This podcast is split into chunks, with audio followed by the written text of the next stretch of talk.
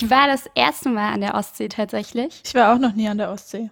Und das ist, ich weiß nicht, sind so Sandbänke, ist das so ein Ostsee-Ding oder ist das so ein Meerding? Ich war, also, also ich, ich habe schon Sandbänke gesehen und ich war noch nie an der Ostsee, also glaube ich, dass es nicht unbedingt ein Ostsee-Ding ist.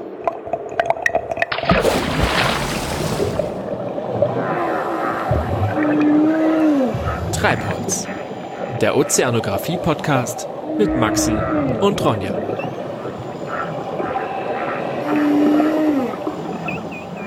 Aber Dünen gibt es doch ganz viel an der Ostsee, oder? Ja, schon. Aber ich habe mich nicht mit dem Mag beschäftigt. Dünen. Ich finde Dünen total friedlich. nee, aber schön. eigentlich nicht dort, wo ich war, auf Zingst, in Zingst. Und da läufst du, bist du, bist du nicht großartig durch Dünen gelaufen, sondern warst gleich am Wasser.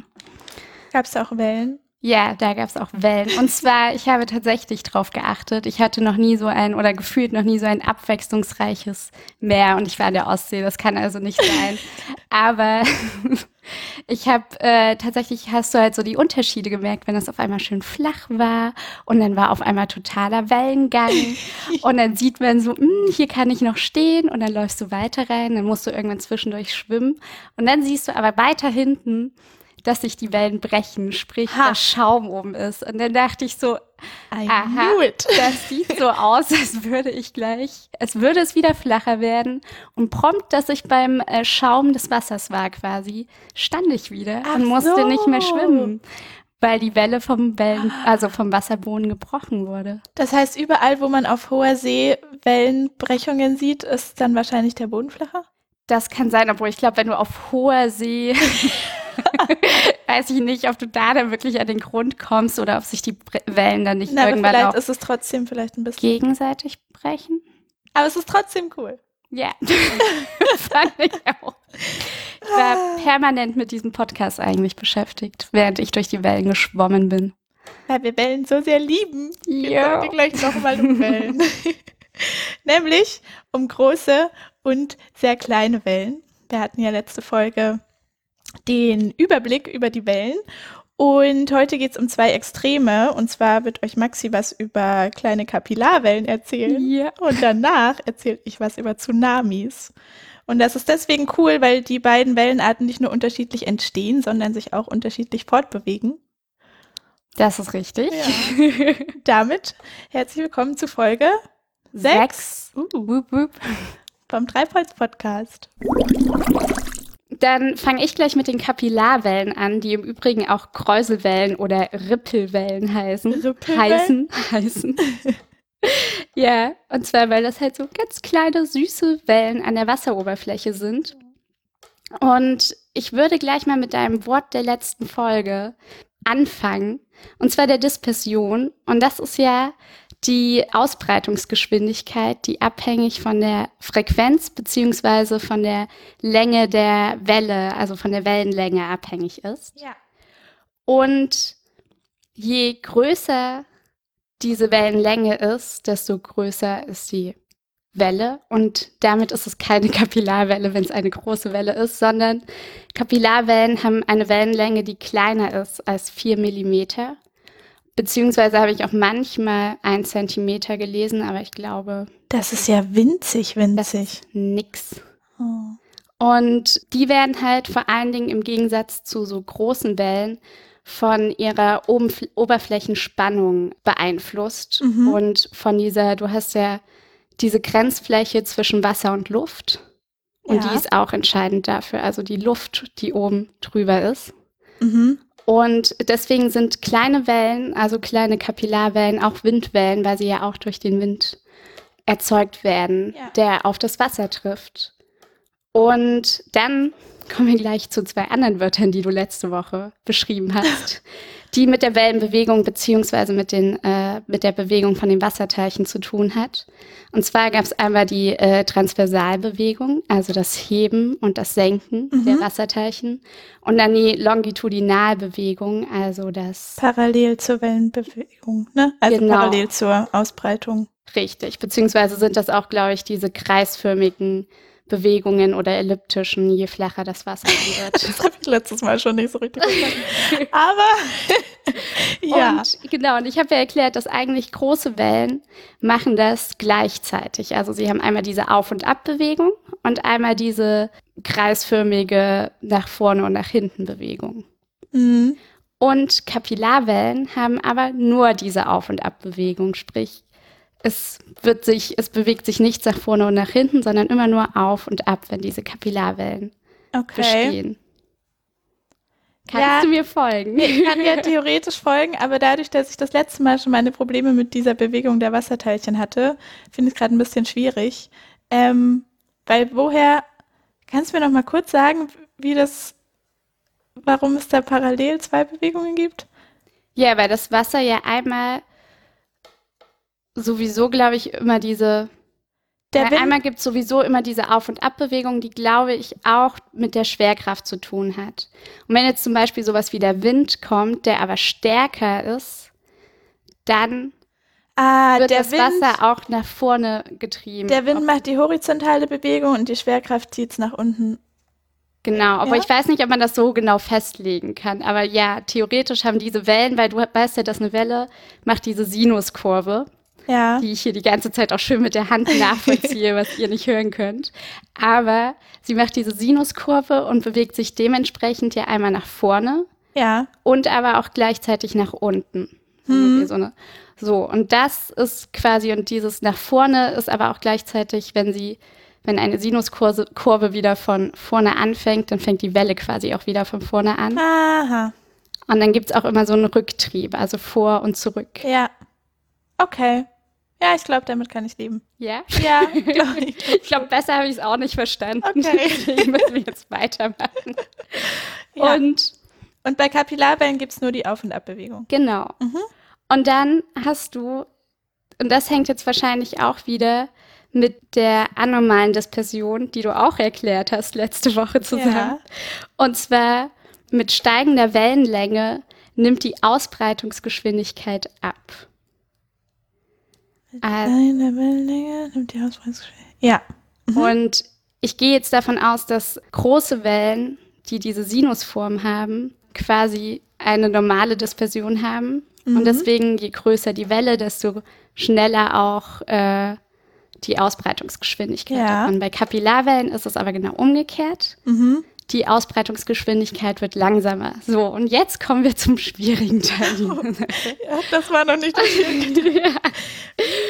Zwar habe ich mir das nochmal mit der ähm, mit den Kapillarwellen. Wir haben ja auch äh, Kapillarwellen sind ja bedeutet ja Kapillaren sind ja kleine Röhrchen. Und jetzt wird's, kommen wir zum biologischen, chemischen Part dieser Folge wieder. Ich bin bereit. Und zwar Dort, äh, wo der Punkt am höchsten ist eines Wellenberges, wird der Kapillardruck am höchsten. So. Und jetzt gehen wir zurück zur, ähm, zu dieser kapillaren Röhre, zu dieser Kapillare. Und wenn du dir jetzt vorstellst, dass du ein, Röhr, ein Glasröhrchen in Wasser tust, ja. dann steigt ja das Wasser an diesen Glasröhrchen hoch. Ja. Und das liegt an den Adhäsionskräften, nennt man die so. Welche die quasi, wenn sich das, äh, das passiert, wenn so zwei unterschiedliche Stoffe, in diesem Fall dieses Glasröhrchen und das Wasser aufeinander stoßen. Ja. Und dann zieht sich quasi, klebt dieses Wasser an, hat eine Verbindung geschaffen zu dem Glasröhrchen und zieht sich deswegen nach oben. Sprichst du jetzt davon, dass du dieses Glasröhrchen direkt unter Wasser hältst? Genau, ich halte es in Wasser rein, glaube ich. Aha. Jetzt bringst du mich ins Zweifel. Stell doch nicht immer Fragen Nein. Nein, ich meine aber, okay, und jetzt erklärst du mir, warum dann nicht einfach ein Hohlraum da ist, wo man das Röhrchen ins Wasser hält. Genau. Okay. Und je kleiner dieses Röhrchen ist, desto schneller steigt das äh, Wasser nach oben. Okay weil ja quasi die Kraft, diese, die zwischen der, dieser Glaswand und dem Wasser ist, wird größer, weil es, glaube ich, enger aneinander liegt. Aber wenn du sagst, Entschuldigung. Ja, ja, alles gut. Wenn du sagst, das steigt nach oben, das Wasser. Ja. Also in meiner Vorstellung ist es so, du, du nimmst das Glasröhrchen, tauchst es in die Wasseroberfläche und tauchst es ja unter Wasser. Dann ist das ganze Röhrchen unter Wasser. Ja. ist ja dann schon voll mit Wasser. und wenn das, wenn das Wasser steigt, dann ist es für mich ein Bild von, ich tauche es unter Wasser, das Röhrchen oh, das bleibt leer und dann steigt langsam das Meerwasser erst rein. Aber so ist es ja nicht. Es steigt ja rein in der Geschwindigkeit, wie ich es eintauche, oder? Ja, aber wenn du jetzt, okay, du hast, du versenkst dieses Glasröhrchen jetzt nicht komplett, Ach, sondern nicht. nehmen wir ein, sagen wir, du hast ein Zentimeter hohes Gla Glasröhrchen mhm. und das tust du in eine, äh, tunkst du in Wasser, was zu ungefähr fünf Zentimeter hoch steht. Ja. Dann bleibt da ja was drüber und dann also dann hast du ja noch Platz nach oben. Das Glas, du hast gerade gesagt, ein Zentimeter Glas, fünf Zentimeter Wasser. Nee, zehn Zentimeter Glasröhrchen, fünf Zentimeter so. Wasser. Habe ich das gerade nicht gesagt? Klar. Sorry. Zahlen. Und dann ja. saugt sich das Wasser quasi an dem Glasröhrchen fest in und ja. zieht sich nach oben. Und zieht sich dann über die, über die Oberfläche drüber? Ja. Krass. Und damit wirkt es quasi gegen die, genau, gegen die Schwerkraft. Ha, okay. Das so. ich nicht. Mhm. und das halt sind halt diese Adhäsions, Adhäsions, Adhäsionskräfte. Mhm. Und das ist quasi die Kraft, äh, ähm, beziehungsweise Kapillarassoziation nennt man das dann auch. Das ist die Kraft zwischen zwei Stoffen, also Glas und Wasser in diesem Fall. Und dadurch bildet sich oben an der Wasseroberfläche ein, äh, eine, eine Kurve quasi, eine konkave Kurve, die quasi, also das, der Bogen geht dann nach unten, mhm. weil sich das Wasser ja an dem Röhrchen hochzieht quasi. Ja. Und dadurch entsteht diese Kurve. Mhm. Und diese Kurve ist so. Und an dem und ich gehe davon aus, dass hier, so, das ist jetzt meine Vermutung. Wenn ich jetzt quasi ein kleineres Röhrchen habe, steigt dieser Kapillardruck. Warum nochmal? Weil es einfach so ist. Ja, weil halt quasi die äh, Kräfte stärker wirken. Nur es, es ist ja alles näher beieinander. Okay, ja. Während quasi, wenn das Röhrchen größer ist, dann mhm. kann sich das, dann ist die Wasseroberfläche ja auch größer und ja. Hat, Genau. Und dann ist wahrscheinlich die äh, Oberflächenspannung von dem Wasser auch gar nicht so stark, wie sie bei einem, in einem kleineren Raum ist. Okay, ja, weiter. Hoffe ich. So, und ich denke, somit lässt sich dieser Kapillardruck gut erklären. Dass dann je kleiner das Röhrchen ist, desto größer ist der Kapillardruck. Ah, der das verstehe. Wasser nach oben. Also je kleiner die Welle, desto größer der Druck und desto schneller ist dann die Welle, weil es sich ja durch den Druck der Oberflächenspannung fortbewegt. Ich weiß nicht, ob es der Druck der Oberfläche, doch, das müsste der Druck der Oberflächenspannung sein. Also ich habe jetzt ja. Druck und Oberflächenspannung mal gleichgesetzt, weil irgendwie ähnlich ist, oder? Aber ja, der Kapillardruck berechnet sich nämlich aus der Oberflächenspannung durch diesen, durch diesen Krümmungsradius. Quasi der oben bei diesem, diese konkave Kurve, die da ist. Okay. Ja. So. Und deswegen glaube ich, dass diese anormale Dispersion deswegen entsteht, quasi genauso wie je kleiner das Röhrchen ist, mhm. desto größer ist dieser Kapillardruck. Mhm. Und deswegen mit steigender Wellenlänge nimmt die Ausbreitungsgeschwindigkeit ab. ab. Sprich, je kleiner die Wellenlänge, und ich nehme an, das hat mit diesem Kapillardruck zu tun, ja desto schneller ist auch die Ausbreitungsgeschwindigkeit von äh, Kapillarwellen. Mhm. Und das ist der Part, den ich zu den Kapillarwellen rausgefunden okay, habe. Okay, also zusammenfassend. Ähm, sind die Kapillarwellen Windwellen? Genau. Die durch leichte, also nicht starke Windschübe, aber durch leichten Windeinfluss. Genau, sie sind sehr klein und sie bewegen sich quasi in Abhängigkeit von ihrer Oberflächenspannung fort. Und die Dispersion ist im Gegensatz zu den normalen Windwellen anormal.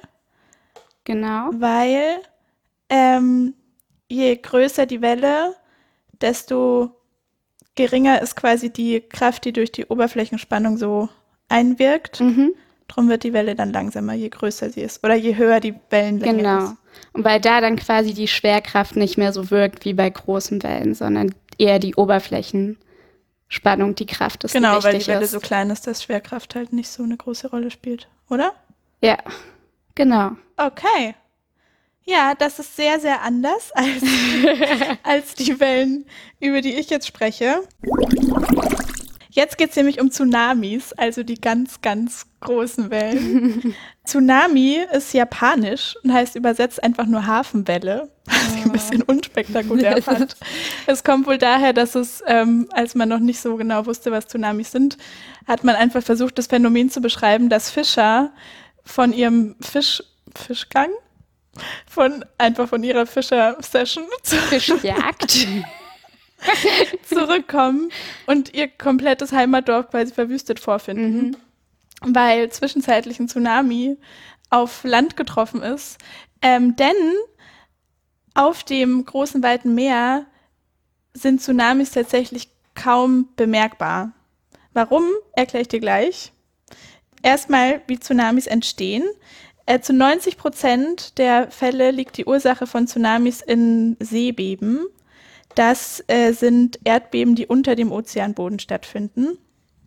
Und der Vorgang ist der, dass in sogenannten Subduktionszonen, das sind Zonen, in denen eine Erdkrustenplatte unter eine andere mhm. Erdkrustenplatte mhm. drunter taucht. Ja. Und in den allermeisten Fällen ist es so, dass eine ozeanische Platte, ähm, also eine Platte unter Meeresboden, unter eine Kontinentalplatte drunter taucht. Ich glaube, meine Erklärung von ozeanischer Platte war gerade ein bisschen doof, glaube ich. Ah, egal. Jedenfalls taucht eine Platte unter die andere und es ist immer die ozeanische Platte oder meistens, weil die schwerer ist. Die schwerer ist was nochmal? Als die Kontinentalplatte. Okay, ja. Yeah. Genau. Und dann taucht die unter die Kontinentalplatte yeah. drunter aber das passiert natürlich nicht ganz reibungslos, weil es ja krustiges Gestein ist. Ähm, und dann verhaken die sich so ein bisschen. Mhm. Und durch diese Verhakung ähm, biegt sich die Kontinentalplatte um. Muss dir vorstellen, die, die Ozeanplatte hakt sich fest, aber diese Abwärtsbewegung geht trotzdem weiter. Yeah. Das heißt, der Rand von der Kontinentalplatte biegt sich mit der Bewegung immer weiter um, weil yeah. es ja festhakt. Und dann kommt es dazu, dass irgendwann, wenn dieser Druck da zu groß ist, dann schnellt die Kontinentalplatte hoch mhm. ähm, und hebt damit den Ozeanboden mehrere Meter an, sehr plötzlich, yeah. und schiebt dadurch natürlich extreme Wassermassen nach oben, weil sich der Ozeanboden ja anhebt. Und durch diese Wassermassen, die da so schnell und heftig nach oben gedrückt werden, entsteht dann eine sehr große Welle, die sich kreisförmig, also in alle Richtungen ausbreitet. Oh. Das ist ein Tsunami. Und der Unterschied zur Windwelle an der Stelle ist, dass ähm, die Windwelle ja durch Windeinfluss von oben eigentlich nur an der Wasseroberfläche passiert mhm. Und der Tsunami aber alle Wasserschichten erschüttert. Also die ganze Wassersäule komplett in Aufruhr versetzt, yeah. weil es ja von unten dieser, dieser Druck kommt. Und dann rollt dieser Tsunami los. Und Tsunamis sind Flachwasserwellen. Falls du dich erinnern kannst an yeah. die letzte Folge, sind Flachwasserwellen Wellen, die eine größere Wellenlänge haben, als das Wasser tief ist. Mhm. Sprich, sie werden sehr schnell gebrochen dann, oder? Nee. Nee? Okay, erzähl weiter. das heißt erstmal nur, dass die Welle ist länger als das Wasser tief ist. Mhm. Bei Tsunamis ist die Wellenlänge tatsächlich extrem groß. Ja. sind mehrere hundert Kilometer, also bis zu zwei, drei, vierhundert Kilometer mhm. lang. Ähm, und Wellenlänge ist ja der Abstand von einem Wellenberg zum nächsten mhm. Wellenberg. Und das kann tatsächlich eine Zeitspanne von 45 Minuten sein. Was auch erklärt, warum es ja oft, wenn es so Tsunami-Katastrophen gibt, mhm. warum dann der zweite große Tsunami-Schub ja. erst ein paar Minuten später kommt, weil die einfach so extrem lang sind. Und die Wellenhöhe ist aber vergleichsweise gering und zwar meistens nur 40, 50 Zentimeter oder mhm. maximal ein Meter. Echt? Mhm. Und deshalb, wenn du jetzt zum Beispiel mit deinem Schiff auf dem Meer unterwegs bist, dann kannst ah. du ganz easy auf ah. einem Tsunami langfahren, weil du den gar nicht merkst. Ja. Yeah. Weil einfach über eine Länge von 300 Kilometern der Meeresspiegel zwar einen Meter höher ist, aber es ja kaum merklich ist im ja. Meer. Und dadurch, dass bei Flachwasserwellen die Geschwindigkeit von der Wassertiefe abhängt, wie wir auch in der letzten Folge geklärt mhm. haben, sind Tsunamis extrem schnell, weil sie ja meistens in sehr tiefen Gewässern yeah. entstehen.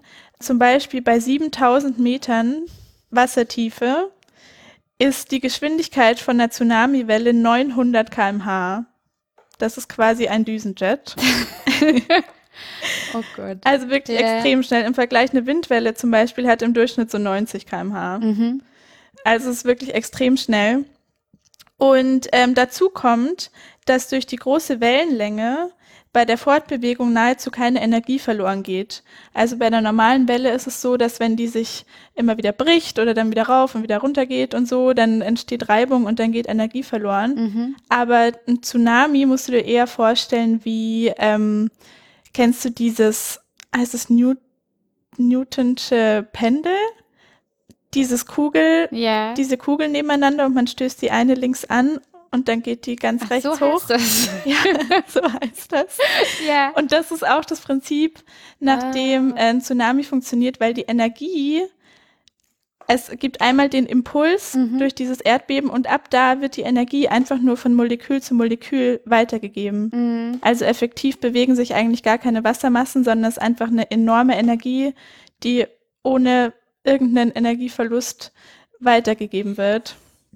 Und an der Küste passiert dann Folgendes. Das Wasser wird flacher mhm. und die Welle wird dadurch natürlich extrem ausgebremst. Ja. Aber nach dem Energieerhaltungssatz wissen wir, dass die Energie ja dann nicht einfach verloren gehen kann, sondern die konzentriert sich quasi in der jetzt langsamen Welle und durch diese Energieaufstauung kommt es dazu, dass sich die Welle dann so krass aufstaut. Und deswegen so groß wird. Und deswegen so hoch wird. Ah, okay, weil ich war gerade eben schon, hä, wieso ja. um 50 Zentimeter? Deshalb, man merkt, und deshalb sind Tsunamis auch so gefährlich, weil ähm, man sehr schwer voraussehen kann, wann die kommen, weil man die auf, weil die nicht augenscheinlich auftreten, sondern man muss den Meeresboden und da Bewegungen messen und so weiter. Und die werden dann halt erst tatsächlich an der Küste so enorm hoch, wie sie hoch sind. Okay, krass. Verrückt, aber ich überlege gerade, wenn jetzt, ich weiß, so Japan ist ja sowieso so ein Gebiet, wo ja. sehr oft Tsunamis entstehen. Wie wirkt, also, was ist da mit den Kontinental- und den, wie hießen die anderen, den Ozean ozeanischen Platten? Den Ozeanischen Na, es gibt wohl diese Subduktionszonen. Ah, okay, die, ja. Ich glaube, es müssen mehrere Bedingungen erfüllt sein, dass überhaupt ein Tsunami passiert nach einem Erdbeben, also nicht bei jeder kleinen Plattenverschiebung. Mhm wird gleich ein Tsunami ausgelöst. Yeah. Manchmal verschiebt sich der Meeresboden durch diese Plattenbewegung zum Beispiel auch nur horizontal, mhm. dann passiert gar nichts. Yeah. Es muss ein sehr starkes Erdbeben sein, ich glaube über sieben, sieben Stärke. und, ähm, und der Ozeanboden muss davon tatsächlich in die Höhe mehrere Meter angehoben werden.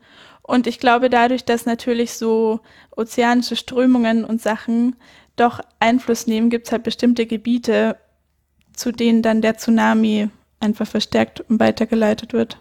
Okay. Schätze ich. Und ich habe noch ein fancy Wort an der Stelle, bevor wir zu deinem fancy Wort kommen. Äh, und zwar sind Tsunamis nämlich Solitonen.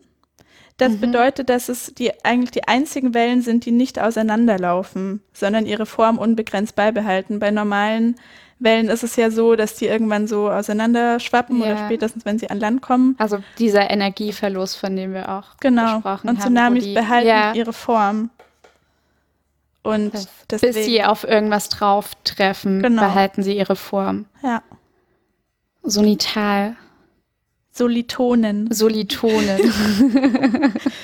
ja. Solitonen. Okay, cool. Ganz schön krass. Ja. Verrückt. Ich glaube, du hättest das Wort der Folge machen sollen. Denn ich ähm, habe mich richtig faul. Ich fand, ich fand nicht spannend genug äh, aus dieser Folge, was, äh, auf welche Wörter ich so getroffen bin. Deswegen, ich habe mir einmal Welle, ich fand nichts spannend. Ich habe mir oh. einmal angeschaut, nochmal, was Welle im Lateinischen heißt. Aber das ist nicht das Wort der Folge, aber ich habe mich trotzdem sehr drüber Welle erfreut. Im Lateinischen? Und zwar einmal ist es Unda. Oh, und, das wusste ich. Aber Unda, die Welle, weil ich mir im Lateinunterricht hab, weiß ich noch ganz genau, habe ich mir die Eselsbrücke gemacht und da kommt die Welle. Geil. Und oh, das ist schön. Und weil wir heute die große und die kleine Welle haben, ja. eine hochgehende Welle heißt Fluctus mhm. und eine kleine Welle heißt Flucticulus. Oh.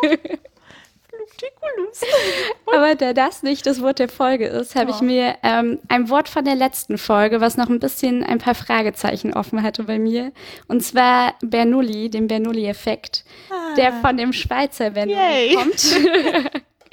der sich quasi damit beschäftigt hat und dadurch, glaube ich, auch so flugtechnisch äh, sehr viel vorangetrieben hat. Ja, da sind wir wieder bei den Flugzeugen. Herzlich willkommen beim Ozeanografie-Podcast. Wir kommen dann noch zu den Wellen, aber ich kann die Flugzeuge. Ja. Die Luft, sie ist auch wichtig. Ähm, und zwar, je höher die Geschwindigkeit, desto, desto kleiner ist der Druck, weil ja mehr Bewegung da ist. Deswegen noch, warte nochmal, ich habe gerade nicht. Und zwar gehört. ist eine Gesetzmäßigkeit, je höher die Geschwindigkeit, ja. desto kleiner ist der Druck. Es gibt quasi mehrere Bernoulli Gesetze? Nee, ich glaube, das ist ein Teil dessen, was uns zu dem großen Bernoulli-Effekt ah, okay. hinführt, ja. Mhm. So, und zwar, wenn wir jetzt ein Blatt Papier nehmen. Ich halte jetzt ein Blatt Papier hoch mhm. und halte das an den diagonal gegenüberliegenden äh, Blättern. Ja, so dass die Innenseite Ecken so ein bisschen fest. durchhängt. Genau, da haben wir einen Bogen. Und wenn man jetzt darauf pustet, sehen wir, das Blatt Papier schwingt nach oben. Uh. So, und das ist nämlich der Bernoulli-Effekt. Okay. Achso, das war mein Blatt Papier, von dem ich es auch abgelesen habe. und das bedeutet, ich puste und dadurch ist die Geschwindigkeit oben größer als die Geschwindigkeit der Luft, die unten steigt, äh, unten lang läuft, ja, unter klar, dem Blatt Papier. Genau. So, das bedeutet aber, dass der Druck, der unten ist, höher ist, weil die Geschwindigkeit ja langsamer ist. Ja und der Druck, der oben ist, schneller, äh, kleiner ist mhm. und dadurch das Papier halt so nach oben steigen kann. Kannst du mir folgen? Ja. Der Druck von oben, der höher ist, drückt das Papier nach oben. Der Druck von unten meinst du, der höher ist? Genau. Ja. Sorry. Mhm. So, und genau das ist quasi das, was auch bei einem Flugzeug passiert, wenn, weil da ist bei einem Flügel ist dieser Flügel ja auch oben etwas gewölbter, mhm. damit da die Geschwindigkeit schneller ist. Ah. Und dadurch kann ein Flugzeug gut nach oben steigen. Und das jetzt übertragen auf eine Welle, entsteht ja durch den Wind auch eine Krümmung, also ja. diese Welle. Und dadurch ist der Druck, der unten ist, höher und drückt diese Welle auch nochmal nach oben, ist bis sie dann klug? bricht und nach unten geht. Wow. Das habe ich verstanden. Voll gut. Ja, yeah, ich habe auch, also der Text war noch länger, ich habe an dem Punkt aufgehört, wo ich dachte, jetzt ist erstmal alles klar. also der Bernoulli-Effekt sagt quasi, dass, kann man es jetzt das, irgendwie verallgemeinern? Naja, dadurch, dass quasi das Wind über etwas drüber weht und dadurch durch äh, dadurch der Druck, der Druck, der unten ist, ist höher und drückt etwas nach oben. Und dadurch entsteht, glaube ich, auch noch mal mehr eine Krümmung. Okay. Das würde ich jetzt so in keinem Physikbuch abdrucken, aber also. für uns reicht's. Was auch gekrümmt ist, ist mein Tier der Folge. Erzähl mir mehr davon. Die Meereskreatur der Folge ist die Seegurke. Uh, okay. Ja. Jetzt ich lasse dir kurz Zeit, um dir die Seegurke vorzustellen. Äh, sie ist tatsächlich geformt wie eine Gurke. Ich schätze mal, dass daher auch der Name kommt. Ich habe gerade so Spreewaldgurken im Kopf. Ja, sie ist ein bisschen größer als eine Spreewaldgurke, nämlich bis zu drei Meter. Oh. Aber es gibt auch Exemplare, die kleiner sind. Ja. Ähm, also es gibt irgendwie über 1000 verschiedene Arten. Die kleinsten sind wohl so drei Millimeter klein, also extrem klein. Ja. Und andere sind drei Meter, also extrem groß. Wie die Wellen, über die wir heute gesprochen haben. In, tatsächlich, was ich ziemlich krass fand, in Meerestiefen von acht bis neun Kilometer machen diese Seegurken 90 Prozent der Biomasse aus. Oh. Da leben die nämlich auch in so Kolonien zusammen von bis zu 1000 Tieren pro Quadratmeter. Das ist, ach so, das, aber wie groß sind die Tiere denn? Ja, wahrscheinlich sind es dann klein. Das sind ich hoffe mal nicht, dass es drei Meter, drei Meter Gurken sind, die sich übereinander stapeln. Krass. Genau, yeah. ähm, damit wäre auch gesagt, dass sie auf dem Meeresboden natürlich wohnen. Und diese Seegurken machen drei ziemlich beeindruckende Sachen. Mhm. Die letzte beeindruckendste hebe ich mir den Schluss auf. äh, Nummer eins wäre die Atmung. Die haben nämlich, und da musste ich wieder an die Schildkröte denken, die wir in einer anderen Folge als mhm. Meereskreatur hatten. Die atmen nämlich auch über ihren After. Oh. Da haben die nämlich so genannte oder wahrscheinlich eher, na, ich weiß nicht, jedenfalls Atembäume. Oh, Atembäume gleich. Die vom After aus sich in den Körper rein verzweigen. Ja. Und sie saugen mit ihrem After Wasser ein. Und ziehen dann da Das Wasser wird in diese Zweige geleitet ja. und da wird dann der Sauerstoff rausgefiltert aus dem Wasser. Oh, wie cool. Das ist ja geil. Oder? Ja. Ja. Nummer zwei. die Nahrungsaufnahme. Die Seegurke wird auch Staubsauger des Meeres genannt, weil sie nämlich einfach nur sich über den Ozeangrund schiebt. Ja. Und einfach mal alles an Boden aufsaugt, was da so kommt. und dann in sich drin die Nährstoffe rausfiltert. Ah. Ja. Und den Rest, schätze ich, einfach wieder ausscheidet yeah. oder irgendwie anders verwertet. Jedenfalls, es saugt einfach alles auf, was da ist und guckt dann, was man davon verwerten kann. und jetzt kommt das eigentlich krasse. Die Verteidigung.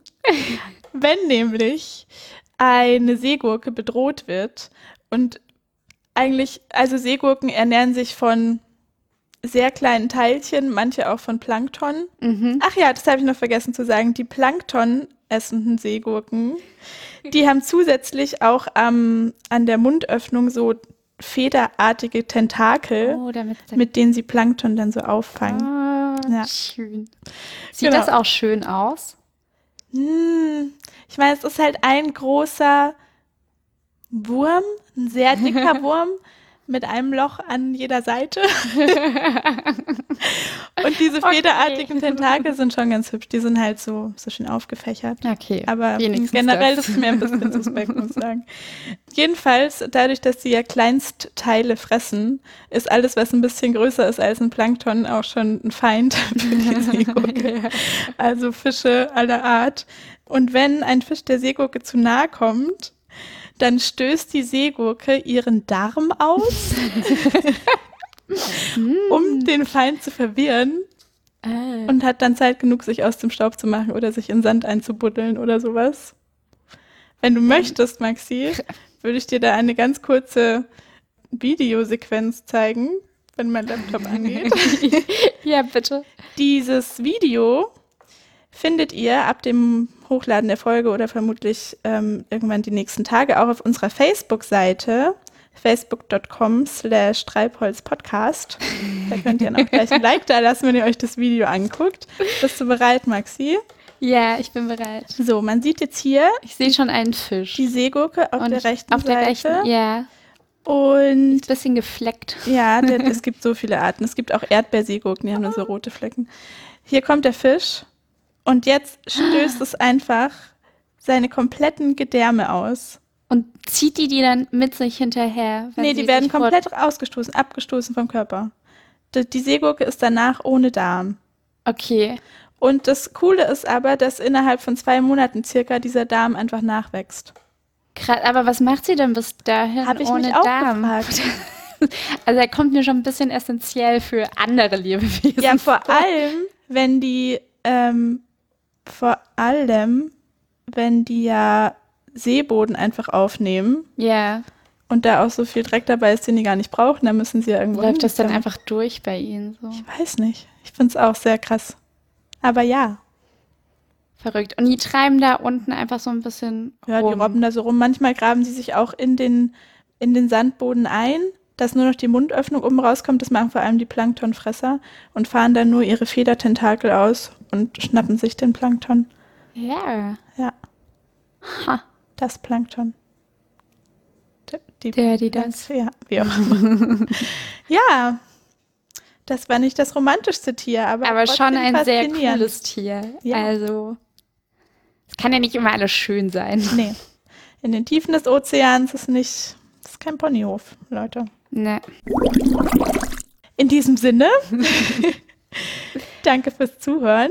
Wenn ihr noch Anmerkungen habt, dann gehen die an post at treibholz-podcast.de. Jawohl. Wupp, wupp. Und dann hören wir uns beim nächsten Mal und sagen Ahoi. Ahoi.